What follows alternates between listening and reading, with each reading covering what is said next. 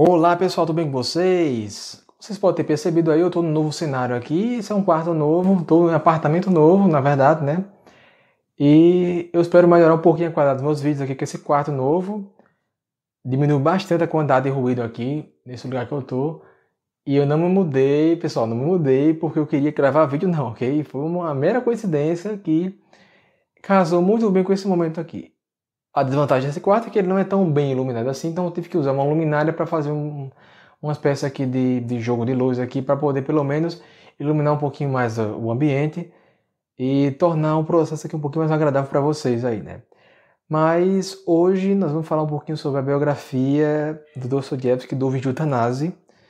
É uma biografia que, sem querer, por osmose, às vezes eu cito ela sem querer, assim, porque tipo assim, é uma coisa, uma biografia que ficou na, na minha mente os fatos dessa biografia, os fatos que são descritos nela, né, as partes dessa biografia, elas, ficam, elas ficaram muito na minha mente, então, de vez em quando, até sem querer, sem nem imaginar que eu vou citar, eu acabo citando alguma coisa dessa biografia aí, né. E é muito interessante que Dostoiévski não é esse autor que as pessoas imaginam aí, com essa perfeição toda, né? talvez muitos se decepcionem com o verdadeiro Dostoiévski, talvez muitos achem que ele seria um reacionário, porque ele é um pouco antissemita, ele é um pouco conservador em alguns casos, né? Ele, é um, ele solta algumas opiniões ali bem polêmicasinhas, né? Mas, na verdade, nada disso tira a grandeza do escritor, nada, nada disso vai realmente fazer com que o Dostoiévski seja, deixe de ser, na verdade, esse grande escritor que nós conhecemos. Então, aguardem aí a resenha que eu preparei para vocês.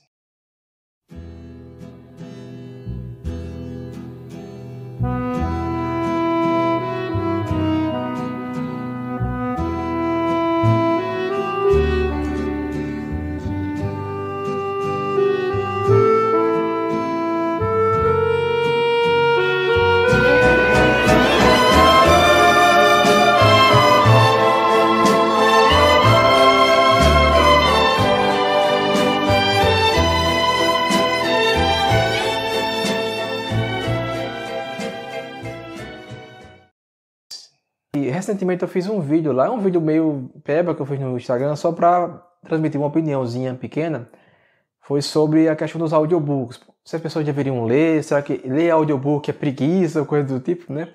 E o interessante é que o Dostoiévski ele era um grande narrador, ele era um grande orador, né? Ele, ele chegou a ler, inclusive, o seu segundo romance ali, segundo romance não, o seu segundo livreto, ali, o chamado O Duplo, ele chegou a ler esse livro num salão lá, por exemplo, para o pessoal apreciar. Ele era um grande narrador, era um grande orador, na verdade, né?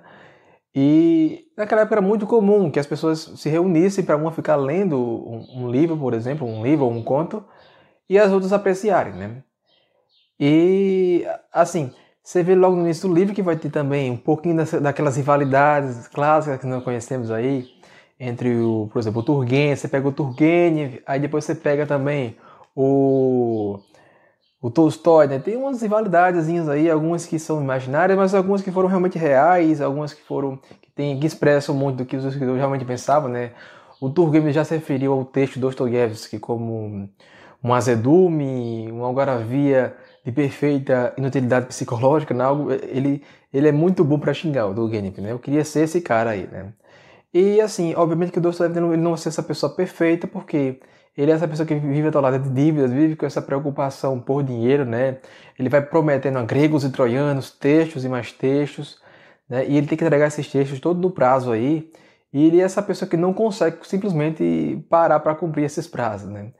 E para sair desse apuro, ele vai recorrer a algumas mentiras aí, algumas mentirinhas que não exatamente convencem ninguém, né? São mentiras que não não vou se sustentar, ele vai meio que sujar a reputação dele aí, né? Mas eu acho interessante nesse livro que ele vai desmistificar muitas coisas a respeito de Dostoiévski como uma pessoa, como um homem de ideias, como um homem que tinha certas ideias, né?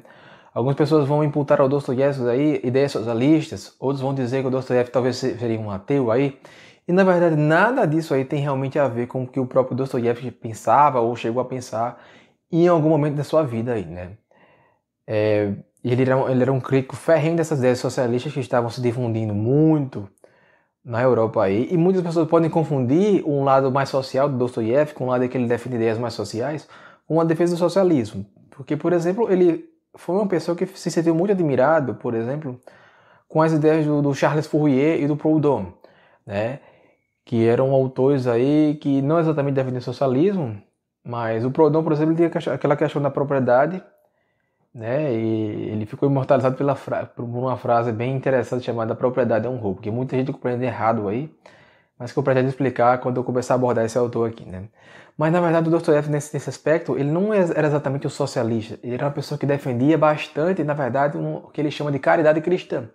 E ele dizia que a caridade cristã deveria ser utilizada para melhorar a vida dos pobres e dos infelizes. Então isso, para ele, não é socialismo. Ele não confunde isso com socialismo. Né? E outra coisa que é muito interessante é que as pessoas acreditam que Dostoiévski ele talvez fosse um crítico da fé ortodoxa, talvez ele fosse um cristão, mas ele seria um cristão mais social, um cristão afastado da igreja, né? Mas, na verdade, o que o, o, o vídeo Tanás vai ressaltar aqui é que o Dostoiévski ele era muito fã, sim, da fé, da fé ortodoxa, da igreja tradicional, é, ele não era a favor um cristianismo diferenciado, como o cristianismo lá do, do Conde Saint Simon, que era um cristianismo apartado desse, dessa tradição aí. É, muitas pessoas confundem isso porque existe de fato um conto no seu livro Os Irmãos Karamazov, que é o grande inquisidor, que pode deixar no ar a ideia de que talvez Dostoiévski seria uma pessoa contra a igreja ortodoxa, que não, que não era realmente verdade aí, né? E também ele tem algumas experiências que o levaram a ter esses, esses digamos, esses arroubos mais profundo de personalidade, como a, a experiência que ele teve lá no degredo, na, lá na prisão, em que ele quase chegou a morrer. E nessa experiência, além de dessa, dele ter quase morrido, de ter quase enfrentado a morte, né, ele acabou conhecendo um monte de pessoas, um monte de forçados presos ali, né, pessoas que tinham histórias muito interessantes, pessoas que ele ouviu a história dessas pessoas, ouviu a história de vida dessas pessoas, compartilhou experiências, experiências que eram muito trágicas muitas vezes, né? Ele vai colher essas narrativas, algumas dessas narrativas bem desesperadas, e tudo isso vai virar um material ele acaba preenchendo seus livros ali, né, com partes dessas histórias aí, que o que vai dar a massa ali que vai realmente dar aquele aquele tchan no livro do Dostoiévski, né? Aquele tchan de realidade, de realidade de fato, né? Porque ele ele tem uma concepção de realismo que é muito diferente aí daquele realismo que nós entendemos no, no Flaubert, no, no Tolstói, ou no Turgenev, ou até mesmo no Machado de Assis, né? Porque ele vai dizer o seguinte, que existem imensas forças criativas que se escondem nas camadas profundas do povo russo e ele conseguiu enxergar essas imensas forças criativas ao contato com essas, com essas pessoas. Né? Ele vai dizer que esse realismo que as pessoas colocam na literatura aí não é, não é um verdadeiro realismo, porque ele não está mostrando a realidade que ele viu. Né? né? Então, obviamente, que ele também vai ter, com base nessa realidade que ele mesmo viu, uma concepção também cristã de mundo. E eu acho importante ressaltar que ele era um cristão e não um ateu, porque muitas pessoas ou confundem isso ou negam deliberadamente isso. Se você for num grupo lá do Dostoevsky no, no Facebook, existem pessoas que confundem isso ou que negam mesmo, de fato, né? Eu já até gravei um vídeo uma vez, assim, faz muito tempo que eu gravei esse vídeo, né? Apontando os erros das pessoas. As pessoas ficaram com raiva, na verdade, de eu ter apontado os erros, né? E ameaçado de processar, eu tive que apagar o vídeo, né? Mas aqui eu vou citar aqui para vocês parte do livro que vou mostrar claramente como Dostoiévski, ele, além de ser cristão, ele colocava o cristianismo até acima da própria verdade. Né? Aqui ele vai dizer o seguinte: não só não há nada parecido, como penso com um amor repleto de zelo que não poderia haver nada parecido. Até mais, se alguém pudesse me provar que Cristo está fora da verdade, e se a verdade estivesse realmente fora de Cristo, eu preferiria ficar antes com Cristo do que com a verdade. Então, obviamente, não dá, não dá para negar, pessoal, que o Dostoiévski ele era de fato um cristão, né? Ele vai se referir a Turgenev da seguinte forma aqui, né? O Turgenev declarou que era definitivamente ateu, mas meu Deus, o deísmo nos deu Cristo, ou seja, uma representação tão elevada do homem que é impossível ser compreendida sem devoção e que é impossível não acreditar que se trata do ideal da humanidade pelos séculos dos séculos. Ora, o que eles apresentaram? Os Turgenev, Hezen, Udin. Né? Então, obviamente que ele vai é, criticar, questionar bastante, de forma muito contundente, o ateísmo na sua época. Né? Os seus livros, apesar deles, deles terem personagens ateus, eles terem personagens que imortalizaram esse lado mais ateu aí, né? como o Ivan Karamazov, que vai colocar lá a questão desse Deus não existe, tudo é permitido, que muita gente vai entender com o sentido oposto a isso aí, que ele está dizendo o seguinte, que se Deus não existe, né, ele vai trazer aquela mesma ideia do, do, do Nietzsche, né? Que o Nietzsche, na verdade, vai meio que copiar ali do Dostoiévski. É a ideia de que se Deus não existe, então tudo é permitido. Né? A questão do niilismo, se não existe um Deus, Né? Então dá para fazer tudo, né? Dá pra fazer tudo. E as pessoas também podem interpretar isso de uma maneira errada aí, no sentido de que, ah, talvez ele esteja dizendo que esse Deus não existe, mas peraí, não, tem, não existem leis, não existem é, sanções sociais que impedem que as pessoas façam o que elas querem, né? Mas na verdade essas sanções sociais não é isso que ele está se referindo, é mais uma questão moral aqui mesmo, né? Ele está se referindo ao fato de você ser preso, mas assim, ao fato de que se você puder é, de alguma forma não ser preso e fazer uma coisa errada, então digamos que isso é permitido, né? É, é o que acontece de fato um crime castigo lá. Ele mata o Raskolnikov, ele mata a velha Zurari e acaba, é, por um certo tempo, no livro, ele acaba escapando de, da prisão e tudo mais. Né? Então as pessoas vão ter essas ideias equivocadas sobre Dostoiévski, né? Eu já vi pessoas também falando em algumas, algumas, algumas vezes sobre o Dostoiévski ser, um, ser meio relativista literário, ser aquela pessoa que não exatamente pensava que existia literatura, do, literatura boa, literatura ruim, né? literatura elevada, literatura alta cultura e baixa cultura, digamos assim. E na verdade é muito pelo contrário, Dostoevsky ele realmente achava que existiam livros realmente bons e livros realmente ruins, né, e que os cânones realmente deveriam ser valorizados. Né? Inclusive ele chega a criticar seus próprios livros, né? ele mete o pau no seu, no seu Humilhados e Ofendidos, que é um livro que, inclusive, eu mesmo gostei desse livro, eu quase chorei no final do, do Humilhados e Ofendidos, e o próprio Dostoiévski disse que o livro é ruim. Né? E, é como acontece também com outros autores aí, como o próprio George Orwell. O George Orwell ele vai dizer que alguns livros dele são ruins, como o A Fé do Reverendo, A Flor da Inglaterra, são livros que ele não, não valoriza tanto assim, ele acha que escreveu por pressa, ele acha que escreveu por, porque ele precisava entregar num prazo e tudo mais, né? Então, obviamente que essas falhas que ele mesmo reconhece no Humilhados Ofendidos vão também ser apontadas pelas críticas e ele vai ser o primeiro a reconhecer essas falhas aí, né? E outro aspecto que o Dostoiévski ele não parece gostar muito de Paris, né? Mas na verdade eu já vi um pouquinho disso aí no seu livro O Jogador, né? O personagem lá ele é da Rússia, mas ele está num, contexto parisiense ali. Ele expressa algumas opiniões que não são muito a favor de Paris, né? Ele acredita que os franceses eles são de uma presunção, de uma arrogância lá insuportável, né? Ele vai falar um pouquinho, por exemplo, sobre as peças de boulevard. As peças de boulevard na França substituíram um repertório que antes era mais clássico, né? O Dostoevsky ele vai mostrar algumas facetas aí dele em que ele valoriza muito aquilo que é clássico, muito aquilo que era mais canônico, tradicional, e ele vai criticar o pessoal que está tentando modernizar tudo isso aí, né? Ele vai falar que tudo isso é um sinal da, da decadência desses tempos aí que estão realmente aparecendo aí, né? Então, obviamente que em muitos casos aí ele vai se mostrar essa pessoa realmente aí contra o progressismo, realmente anti, anti-progressista e bem conservador, e em alguns casos eu diria até mesmo reacionário, né? Tem um trecho aqui que vai deixar isso muito claro, que é um trecho que diz o seguinte: A fama alcançada com o diário de um escritor, que excede em muito a obtida como autor, obriga Dostoiévski a ter uma vida mundana que parece não apreciar. Todavia aceita de bom grado na medida em que ela o tranquiliza, massageia seu ego e lhe dá a sensação de se vingar de parte da inteligência russa que o trata com desprezo por suas ideias conservadoras. E outro, outro caso aqui, ele também vai falar um pouquinho por que, que a Ásia, na visão dele, está. Os orientais, na visão dele, estão num passo melhor do que os ocidentais. E isso vai dar também pelo fato dos progressistas defenderem o, o socialismo, né? Que ele diz muito claramente o seguinte: talvez seja a Ásia, em nossos destinos, nossa principal saída. A Ásia é nossa principal porta no futuro. Lá está nossa riqueza, lá está nosso oceano. Ao passo que na Europa, até pelo simples fato de sua exiguidade, vai se instalar, inevitável e já ameaçador, o mais aviltante comunismo. Então, como vocês acabaram de perceber aqui, é, são coisas que não dá para negar acerca do Dostoiévski. É, ele era essa pessoa realmente acreditável nessas coisas. Ele tinha um lado meio antissemita também. Né? Embora que se nós fôssemos adotar de fato a nomenclatura correta, ele não seria essas coisas de fato, mas como as pessoas hoje em dia elas colocam as coisas nesses termos, né? Se você for só um pouquinho contra alguma coisa, ou se você tiver uma opiniãozinha sobre um determinado povo, por exemplo, você tem uma opinião sobre o povo russo, sobre o povo francês, sobre, sobre o povo judeu, então você já é o antissemita, você já é, enfim, você já já existe toda uma série de rótulos aí para tentar descrever você, para encaixar você nesses rótulos. Em outra parte do livro vai mostrar um pouquinho da busca dele por um amor, por uma pessoa que pudesse acalentá-lo ali, digamos assim. Ele vai procurar uma esposazinha ali, né? e vai conhecer uma garotinha muito legal, né? Essa, essa mulher, ela vai ser, digamos, a, tua, a sua ajudante.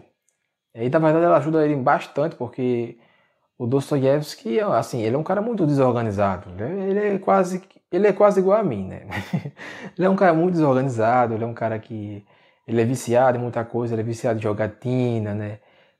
Ele é viciado em bebida. E você vê isso lá no livro Jogador, que é basicamente o retrato do porquê que ele, ele era assim. O personagem do livro Jogador ele é basicamente um Dostoiévski aí, né? Todos os vícios que atormentam o personagem são vícios que atormentam o próprio Dostoiévski. E essa mulher, ela vai aparecer na vida dele e ela vai dar meio que um tom, um tchan mais, mais legal na vida dele. Né? O nome dela é Ana Grigorievna. E ela vai responder que sim, ele vai pedir lá em casamento, ela vai responder que sim, e que ela também já estava há muito tempo interessada nele, né? É uma história meio cuticute ali que o livro, o livro vai contar pra gente ali, né? Uma história que ele tá, ele tá mais ou menos falando sobre um escritor, um escritor não, sobre, sobre um pintor lá, né? E um pintor que era um artista que tinha uma história parecida com aquele que tá querendo ter com a Ana Grigorievna, né? E ele vai lá conta a história para ela também. Aí ela nota também a semelhança implícita, né? entre a história, entre uma história e outra, e aí ele termina a história perguntando: e se fosse eu, essa pessoa? Né? Então, assim, uma história meio cuticute, aí, que parece assim, talvez, talvez ele tenha inventado essa história, não sei, né? Mas ao mesmo tempo ele vai ser essa pessoa atolada em dívidas aí, atolada em dívidas que, inclusive, né, o seu próprio livro, O Jogador, que é o livro que retrata o, o Dostoiévski como personalidade ali, o seu próprio livro O Jogador vai ser um livro que ele vai perder os direitos sobre esse livro. Ele vai perder também os direitos sobre o crime e castigo, porque ele vai pegar esses direitos e vender para poder usar tudo isso para pagar algumas dívidas né, que, ele, que ele acabou fazendo no meio do caminho aí, né? Então, ele era essa pessoa realmente que era atolado de dívidas, era cheio de defeitos aí, mas ele vai abordar o amor, né? ele vai colocar alguns temas centrais de suas obras, como o amor, que vai dar um tchan, um vai dar um, um tom bem mais elevado a várias de suas obras. Né? No seu tem um livro dele lá que é o, Idiota, ele vai colocar três formas de amor lá e cada personagem lá vai encarnar uma forma de amor. Né? Rogojin vai encarnar o amor paixão, o Ganya, o amor vaidade. O príncipe Mitin vai vai ser a encarnação perfeita do amor cristão né? e é, é diante é, em direção a esse amor cristão aí que as obras do Dostoiévski parecem correr em direção ao enaltecimento desse amor cristão. Mas óbvio que alguns vão criticar o Dostoiévski, vão lançar algumas críticas ao Dostoiévski no sentido de que muitas de suas obras às vezes parecem ter um tema, ser um tema muito elevado, mas às vezes eram justificativas para coisas bem pessoais dele. É, é o mesmo caso assim, porque os escritores eles têm essas coisas aí, que é você tentar escrever uma coisa muito profunda, muito elevada, muitas vezes o motivo por trás daquilo ali era bem raso, né? Isso aconteceu também com Tolstói, né? Teve, teve uns livros que ele escreveu lá que, né, se eu não me engano, foi o.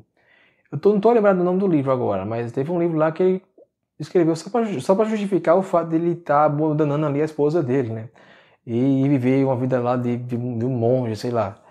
Né? Então, isso torna o Dostoiévski uma pessoa meio hipócrita? Torna um pouquinho, ele é um pouquinho hipócrita. Na verdade, ele, ele era também hipócrita com relação aos elogios que ele fazia ao Tolstói, porque ele criticou, ele criticou, por exemplo, o Ana Karenina no seu Diário de um Escritor, mas aí na frente do Tolstói lá, né, porque ele, ele participava de alguns jantares, participava de alguns eventos lá, ele chegou a elogiar o Ana Karenina de forma bem, bem cínica, bem hipócrita, né? E assim, talvez não seja nem hipocrisia, porque às vezes a gente gosta de um livro, ou melhor, a gente detesta um livro, mas depois de um tempo a gente gosta desse livro também, né? Então, pode ser que seja uma hipocrisia? Pode, mas pode ser que não seja exatamente uma hipocrisia de fato aí, né?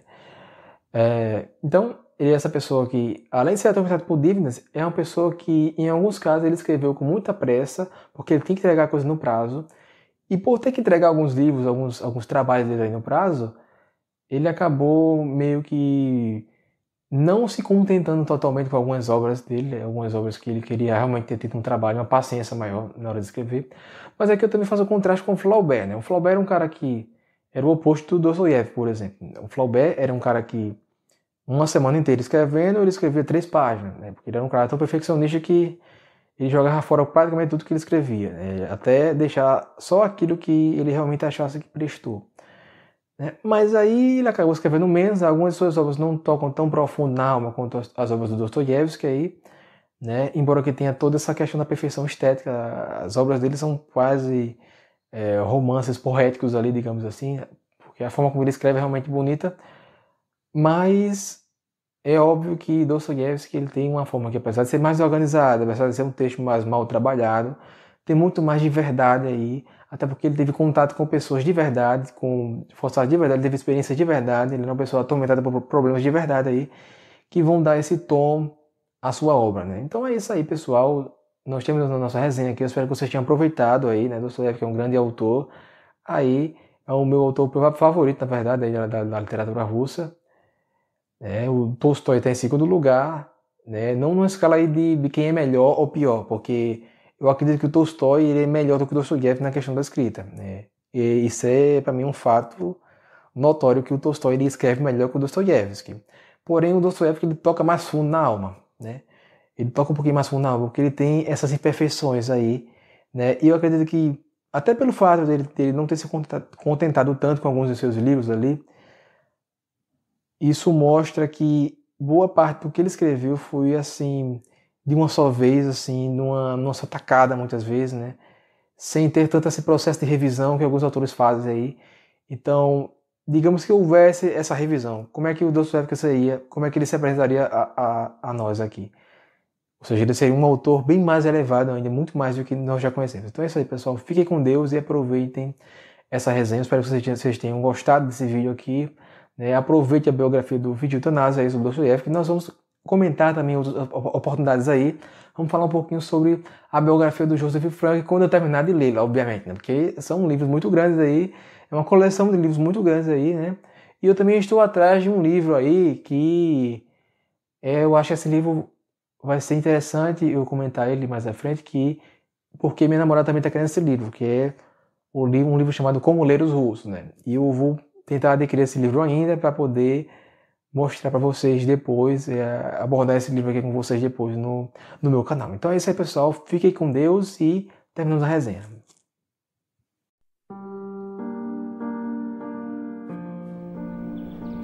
Князь Лев Николаевич Мышкин. Я четыре года в России не был.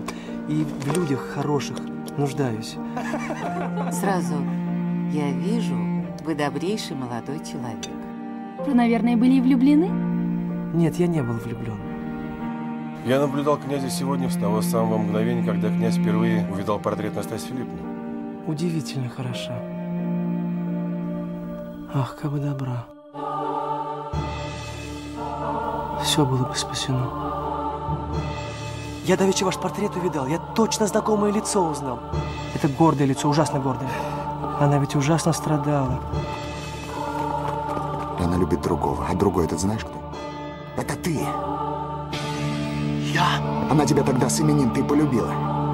Я в него как в истинно преданного человека поверила. Он в меня с первого взгляда поверил, и я ему верю. Я вас, Настасья Филипповна,